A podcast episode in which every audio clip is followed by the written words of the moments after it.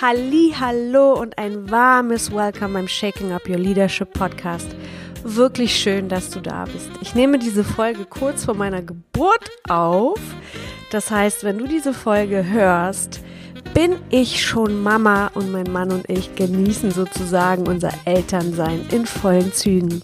Deshalb ist es heute wahrscheinlich auch eine ziemlich emotionale Folge geworden, denn es geht um meine größten Fehler in der Führung. Und wie alles in deinem und in meinem Leben entwickelt sich im Prozess. Wir wachsen jeden Tag. Auch wenn du es nicht wahrnimmst oder es auch nicht planst, wir wachsen und entwickeln uns. So auch ich in den letzten 20 Jahren in der Führung, wo ich mit so vielen Menschen zusammengearbeitet habe, so unglaublich vielen unterschiedlichen Charakteren begegnen bin, von denen ich natürlich lernen durfte sehr viel Wertvolles lernen durfte. Warum habe ich heute das Wort Fehler bewusst ausgewählt? Und ich habe es bewusst ausgewählt. Denn wir wachsen in einem System auf, besonders in Deutschland, auch in Polen, wo ich groß geworden bin, wo Fehler einen Sündencharakter haben. Und wir schon in der Schule lernen, wenn wir Fehler machen, sind wir dumm. Keiner sagt uns, dass Fehler wichtig sind. Fehler sind sehr wichtige Erfahrungen für uns, damit wir lernen und damit wir uns weiterentwickeln. Aber von dieser Perspektive werden Fehler in unserem System nicht betrachtet. In der Schule bedeuten Fehler, dass wir dumm sind und im Berufsleben bedeuten Fehler, dass wir die Gefahr laufen, unseren Job zu verlieren und wir versagt haben.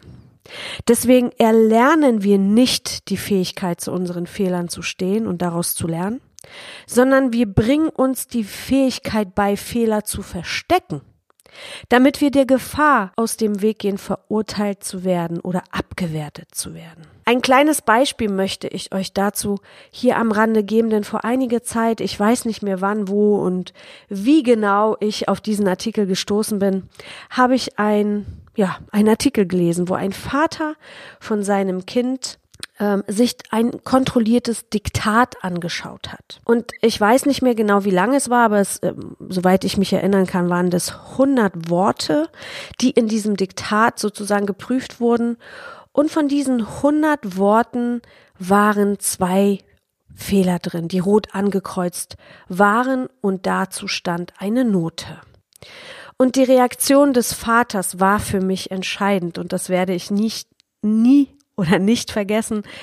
Denn der Vater ging zu der Lehrerin und sagte, na ja, wenn wir jetzt hier Wörter kontrollieren und von diesen 100 Wörtern in diesem Diktat zwei nicht richtig geschrieben sind und diese zwei markiert sind, warum ist das so und warum markieren sie nicht die 98 als richtig, sondern sie markieren nur die zwei als falsch? Verstehst du, worauf ich hinaus möchte? Wir lernen uns zu tadeln und haben schon versagt, obwohl zwei nicht richtig geschriebene Wörter sowas von gar nichts darüber aussagen, welche Qualitäten wir als Mensch besitzen. Wir lernen also Angst zu haben vor Fehlern. Wir lügen lieber, um Fehler zu verstecken, anstatt sich transparent und ehrlich zu zeigen, damit umzugehen und unser Wachstum durch die Fehler oder ich ersetze das Wort jetzt durch Erfahrung einfach zu wachsen und zu lernen. Deshalb mache ich die Folge heute, weil es mir wichtig ist, dass du als Führungskraft auf, aufhörst, dich zu verurteilen und eine neue positive Sichtweise zu diesem Thema Fehler einnimmst und dich von einem fehlerlosen Märchen befreist. Und deshalb starte ich auch gleich mit dem Fehler Nummer eins, ganz Beginn zu meiner Karriere. Meine Art zu arbeiten, meine Werte, meinen Ehrgeiz, mein Tempo, meine Sichtweisen, meine Lösung habe ich am Anfang auf alle meine Mitarbeiter übertragen. Ich wollte, dass sie genau so ticken wie ich und es genauso umsetzen wie ich. Da ich sehr diszipliniert aufgewachsen bin und ein strenges Elternhaus hatte, hat mir persönlich Disziplin sehr geholfen, meinen erfolgreichen Weg zu gehen. So nahm ich natürlich am Anfang an, dass es der richtige Weg ist für jeden. Die daraus resultierenden Charaktereigenschaften wie Ungeduld, was wiederum sehr viel Druck auf das Team erzeugte. Und Ungeduld ließ mich immer auf das fokussieren, was ich nicht wollte, anstatt auf das, was ich erreichen wollte.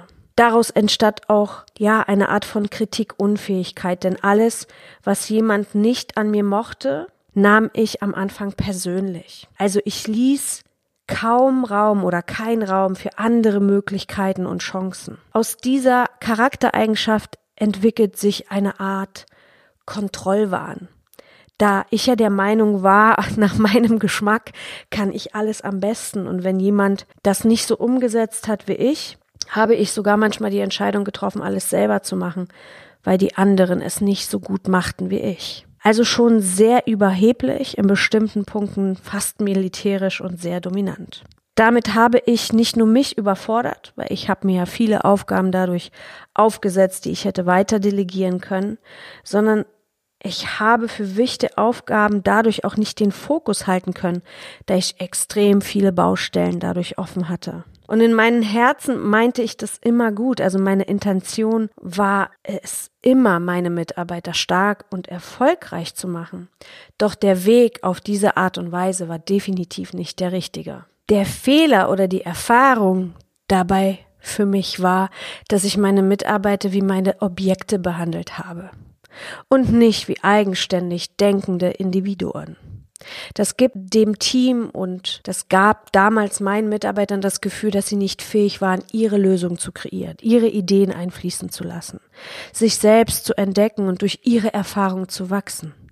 Ich habe nicht nur ihnen, sondern auch mir die Möglichkeit genommen, sie bei der Entwicklung ihres Potenzials zu begleiten. Stattdessen wollte ich sie irgendwie zu einer zweiten disziplinierten Goscha ausbilden. Dass es nicht richtig ist, ist klar. Was aber daraus entstand, ist meine schönste Erfahrung und mein schönstes Learning in Bezug auf Menschen. Denn ich hatte tolle Menschen im Team, die den Mut hatten, mir das zu sagen. Eine Freundin kam damals auf mich zu, ich habe mit ihr zusammen gearbeitet und sie sagte zu mir, hey Goscha, ich muss mal mit dir sprechen, ich würde dir gerne etwas sagen. Und dann schaute sie mich an und sagte, du kannst nicht deine Militärsprache bei jedem Mitarbeiter anwenden. Jeder Mensch braucht einen anderen Handschuh. Und wenn du mit der Mitarbeiterin XY sprichst, dann verletzt du sie, weil sie sensibel ist. Und sie, also es war ein bestimmtes Mädel, das super fleißig war und es auch eine super Mitarbeiterin war, aber die ich in dieser disziplinierten und dominanten Art und Weise ansprach. Und das war nicht der Handschuh, den sie gebraucht hat. Sie hat den Samthandschuh gebraucht. Und damals hat es bei mir wirklich gesessen, denn meine tiefe Intention war es, meine Leute stark zu machen und sie davor zu schützen, ja, zu schwach zu sein oder die Dinge nicht erledigen zu können. Aber es war nie meine Intention, meine Mitarbeiter zu verletzen. Und das war der Tag, der mich wirklich wachgerüttelt hat und ich angefangen habe, an meiner Flexibilität zu arbeiten, Flexibilität, Dinge anders zu sehen, Dinge aus unterschiedlichen Perspektiven zu sehen. Und Flexibilität ist auch ein Thema, das für Leader und für Führungspersönlichkeiten sehr wichtig ist, wird immer abgefragt. Aber heutzutage bei all den Veränderungen ist es nochmal doppelt so wichtig. Und es bezieht sich nicht nur auf die Arbeitszeiten oder immer da zu sein. Flexibilität hat eine sehr, sehr, ähm, ja, hat eine Tiefe, die größer ist, als wir vielleicht bei dem Wort vermuten. Und deshalb gehe ich ganz kurz darauf ein. Ein flexibler Leader mag Veränderung und nimmt sie positiv auf und freut sich darauf. Der zweite Punkt ist, dass flexible Leader sich schnell auf neue Anforderungen anpassen können und neue Perspektiven zulassen.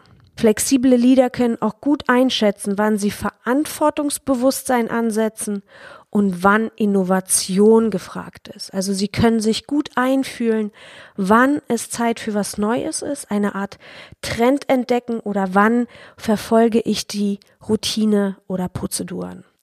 Punkt Nummer vier, das flexible Leader sind koordiniert, können aber trotzdem bei Veränderung die neue Situation flexibel annehmen und auch umsetzen. Also sie erfreuen sich und haben keine Panik, in einer komplett neuen Situation ihren Plan zu schmieden. Punkt Nummer fünf, flexible Leader, die ihr breites Wissen nutzen und ihren gesunden Verstand. Sie lieben es. Dadurch sind sie in der Lage, schnell Entscheidungen zu treffen, die Folgen dieser Entscheidung einzuschätzen und vor allem auch lösungsorientiert zu denken. Flexible Leader sind neugierig und probieren sich gerne aus. Das sind die Punkte, die ich relativ schnell begriffen habe. Und der Punkt 7, und jeder kennt den Spruch, viele Wege führen nach Rom, war für mich meine größte Herausforderung, die letztendlich zu meiner größten Stärke wurde. Denn es ist in der Führung so. Nicht nur deine Vorstellung von einer Lösung ist richtig. Wenn du zulässt, dass unterschiedliche Menschen dir unterschiedliche Lösungen darstellen können, ausprobieren können, wirst du merken, dass auch diese Lösungen richtig sind. Und für mich war das so schön zu lernen, Menschen so zu nehmen, wie sie sind, sie da abzuholen, wo sie stehen, ihre Werte und ihre Meinung zu tolerieren und anzunehmen, war wirklich die schönste Erfahrung für mich. Das ist, war wie eine Befreiung. Dann entschied ich mich vor allem an mir zu arbeiten und habe die Entscheidung getroffen, bei mir anzufangen, meine Persönlichkeit zu entwickeln, mein Bewusstsein zu erweitern und einfach das, was ich für mich gelernt habe und was ich für mich aus dieser Persönlichkeitsentwicklung mitgenommen habe, vorzuleben. So, kommen wir zum Fehler Nummer zwei. Mir fiel es am Anfang meiner Karriere sehr schwer, von Vorgesetzten zu fordern. Ich war mir in diesem Augenblick meiner Stärken nicht zu 100 Prozent bewusst oder habe mich nicht getraut, diese zu leben und selbstbewusst zu sein. Ich habe mich lange Zeit nicht getraut, bei meinen Vorgesetzten zum Beispiel wichtige Maßnahmen einzufordern, beziehungsweise auch meine Wahrheit zu sprechen. Und ich kannte mein Team, ich kannte den Markt, ich war eine verantwortungsbewusste Führungsperson und habe nicht immer den Mut gehabt, zum Beispiel Fehlentscheidung von oben oder nicht getroffene Entscheidung von oben seitens der Chefetage offen anzusprechen. Und das ist super, super, super wichtig. Denn oft gehen wir davon aus, dass die Chefetage alles besser weiß. Das ist aber nicht so. Es muss nicht sein. Und es kommt natürlich auch immer auf deinen Chef drauf an, wie er mit, ja, Feedback umgeht. Somit bremste das nicht nur das Team, sondern schmälerte auch mein Selbstbewusstsein, weil diese Sachen, die in mir drin steckten, die unbedingt raus mussten, nicht raus konnten. Und als ich es für mich realisiert habe und umgesetzt habe, war es genauso eine richtig große Befreiung, wenn der Moment kommt, wo du deine Meinung wertschätzend, respektvoll äußern kannst und auch tust. Sobald du den Schritt gehst, dass du dafür einstehst, was du für dein Team willst, was du für deine Erfolge willst und es ansprichst, ist es eine Befreiung. Ich hatte immer dieses Kopfkino, ich werde abgewertet und meinen Vorgesetzten in einer Form zu kritisieren wäre mein Ende. Oder ja, wir kennen das wahrscheinlich alle. Es ist nicht immer angenehm, seiner Vorgesetzten oder seinen Vorgesetzten zu sagen, dass wir gewisse Dinge nicht für richtig halten. Doch es war in dem Augenblick andersrum. Erst als ich angefangen habe, Prozesse in Frage zu stellen, immer in einer respektvollen Art, das darf man natürlich nicht vergessen, mit guten Argumenten und meinen gesunden Menschenverstand. Erst dann wurde ich wahrgenommen und wirklich ernst genommen. Und erst da ging ich, was meine Karriere betrifft, auf ein neues Level. Fehler Nummer drei konsequent unternehmerisch zu denken. Eigenverantwortung übernehmen hieß hier mein Learning. Wenn bestimmte Situationen schief liefen, ich eine wichtige Aufgabe oder eine Bitte von meinen Mitarbeitern vergessen habe, die Zahlen nicht gut waren, ich eine Phase hatte, wo ich nicht motiviert war, wirtschaftliche Schäden durch Nichtbeachtung entstanden, weil wir irgendwas übersehen hatten, irgendwelche Deadlines oder Kündigungsfristen oder was auch immer einen wirtschaftlichen Schaden meiner Firma brachte, suchte ich Gründe zum Ausreden, anstatt Wege zur Lösung. Ich war damals noch auf dem Level, wo es leichter war, ein Opfer zu sein. Da war familiär was, da war privat was und meine Kreativität in Ausreden wurde groß, weil ich meine Fehler nicht sichtbar machen wollte. Ich habe mich innerlich dafür sehr verurteilt. Doch anstatt die Luft rauszunehmen, den Fehler zuzugeben, zu sagen, ja, ich habe den Fehler gemacht, eine Lösung zu finden und meine Eigenverantwortung zu übernehmen, habe ich mich hinter meinen Ausreden versteckt.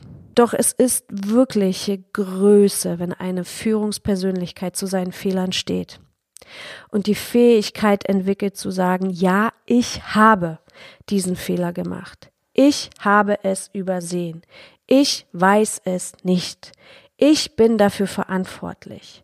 Wenn eine Führungspersönlichkeit es schafft, das so auszusprechen, bekommt sie ihre Kraft zurück und ihre Leichtigkeit zurück und weitaus mehr Respekt vom Team und von den Vorgesetzten und was auch immer sie umringt. Feedback, Kritik oder Anfragen nicht persönlich zu nehmen, sondern unternehmerisch zu sehen, gaben mir die wahre Kraft, wieder wirtschaftliche Erfolge zu erzielen, weil dadurch neue Anregungen und Ideen entstehen. Ich habe weitaus mehr meine Mitarbeiter mit einfließen lassen. Sie hatten wie viel mehr Freiheit, sich zu entfalten, viel mehr Möglichkeiten, dass ihre Ideen ausprobiert und umgesetzt wurden. Ich war wie, ja, erleichtert, wenn du diesen Schritt gehen kannst und dein Team auch selber darüber mega froh ist, zu sehen, okay, sie ist nicht perfekt. Das ist unmöglich. Ja? Und viele sind sich dessen nicht bewusst, aber sich in eine Opferrolle zu begeben, ist eine sehr, sehr mächtige Rolle. Deswegen leben sie nicht nur viel, viele Lieder, sondern auch viele Menschen, weil es eine wunderbare Ablenkungsmöglichkeit von der Herausforderungs- oder von dem Fehler ist, was wir gerade getan haben. Und Menschen empfinden durch die Ausreden ja auch immer Mitleid mit dir oder mit uns oder mit mir. Und wir gehen erstmal aus der Schusslinie. Ja, so einfach ist das. Wir ziehen, wir, wir berechnen die Reaktion des Gegenübers und holen uns dadurch halt sozusagen den Vorteil. Doch das geht nicht lange gut, denn ich habe mich persönlich selbst damit geschwächt und ich bin der hundertprozentigen Überzeugung, dass jeder, der ein Opfer in eine Opferrolle verfällt oder Ausreden sucht für die Fehler, die er gemacht hat, sich schwächt. Und die Kraft liegt einfach in der Eigenverantwortung. Zu 100 Prozent zu sagen, ja, ich habe meine Eigenverantwortung für alles in mein Leben und für alles in meinem Beruf übernommen. Das gibt dir wieder Kraft, Energie und Erfolg. Und jeder Leader, du und alle anderen auch, werden Herausforderungen haben, werden die sogenannten Fehler machen oder Erfahrung. Ist ein schöneres Wort dafür. Aber Fehler bringt es vielleicht einfach ein bisschen mehr ins Bewusstsein. Du wirst im Laufe deines Prozesses die Erfahrung machen, dass in deinen größten Ängsten oder Herausforderungen deine größten Stärken verborgen liegen. Und mein größtes Learning zum Abschluss dieser Folge war einfach, habe den Mut hinzuschauen und erlaube dir und deine Leadership Stärken und Potenziale auszubauen. Übernehme Verantwortung und höre nie auf zu lernen. Das ist unmöglich. Du kannst als Führungspersönlichkeit, egal wo du stehst, selbst wenn du Unternehmer und dir eine große Firma gehört oder du Vorstand bist in irgendeinem Riesenkonzern, sobald du aufhörst zu lernen, geht es rückwärts. Eine echte Führungspersönlichkeit muss meiner Meinung nach ein guter Zuhörer oder eine gute Zuhörerin sein. Menschen sind das allerwichtigste Gut womit du als Führungspersönlichkeit umgehen lernen musst. Als erfolgreicher Leader oder Führungspersönlichkeit darfst du die Sprache deiner Mitarbeiter verstehen und auch wissen, was dein Unternehmen, dein Team braucht, um in einen unternehmerischen Flow zu kommen. Das heißt, du darfst die Sprachen, die deine Mitarbeiter oder die neuen Mitarbeiter sprechen, koordinieren für dein Unternehmen, weil dein Unternehmen diese und diese Kompetenzen und Fähigkeiten braucht. Sich in meine Mitarbeiter hineinfühlen zu können, ihre Sprache sprechen zu können, zu können oder ja, ihre Seele und ihre Talente dadurch zu erkennen, gibt mir heute nicht nur die Fähigkeit, Menschen ihren Stärken nach richtig einzusetzen im Team, sondern ich motiviere sie dadurch. Sie sind glücklich. Und das zu sehen, ist natürlich ah, total schön, wenn deine Mitarbeiter happy sind mit dem, was sie tun. Aber was daraus automatisch resultiert ist, sind die Resultate. Und das ist für ein Unternehmen weitaus mehr wert als ein Sechser im Lotto. Wenn die Leute richtig eingesetzt werden, motiviert sind, das richtige Wissen bekommen, die richtigen Entfaltungsmöglichkeiten bekommen, ist es ein garantierter langfristiger Erfolg für das Unternehmen. Deshalb habe ich diese Folge heute aufgenommen, um dir vielleicht auch noch die Augen zu öffnen, vielleicht es etwas bewusster zu machen, aber auch dir die Angst zu nehmen, falls du dich in dieser Übergangsphase vom Punkt A nach B befindest, also vom Punkt Fehler, in Anführungsstrichen Erfahrung, zu mutig in einen neuen Weg zu begeben befindest dann ja, kannst du natürlich auch viel für dich mitnehmen und meine Erfahrung dafür dich mitnehmen, dass es überhaupt nicht schlimm ist, Fehler zu machen. Das Aller, Allerwichtigste ist, zu lernen, damit umzugehen und daraus zu lernen und neue Wege zu finden und sich selbst zu entwickeln und an sich selbst zu arbeiten. Wenn du diese Herausforderung als Leader auch gemacht hast und dich austauschen willst, freue ich mich richtig, wenn du Hilfe brauchst oder wenn du feststeckst und ich weiß, wie du weiterkommst freue ich mich auch über ein Feedback von dir und äh, wie immer unter der E-Mail-Adresse podcast.vonstipp.com. Ansonsten bin ich über Instagram und Facebook zu finden. Ganz easy könnt ihr mich da super, super gerne kontaktieren. Natürlich freue ich mich über eine Bewertung bei iTunes, falls du, ähm, falls dir diese Folge gefallen hat. Und ähm, ja, da kann man nämlich Sternchen hinterlassen, im besten Fall natürlich fünf und dann noch einen kurzen Text schreiben. Das wäre großartig. Ansonsten wünsche ich dir eine zauberhafte Restwoche und bis nächsten Donnerstag. Cheers, deine Goscha.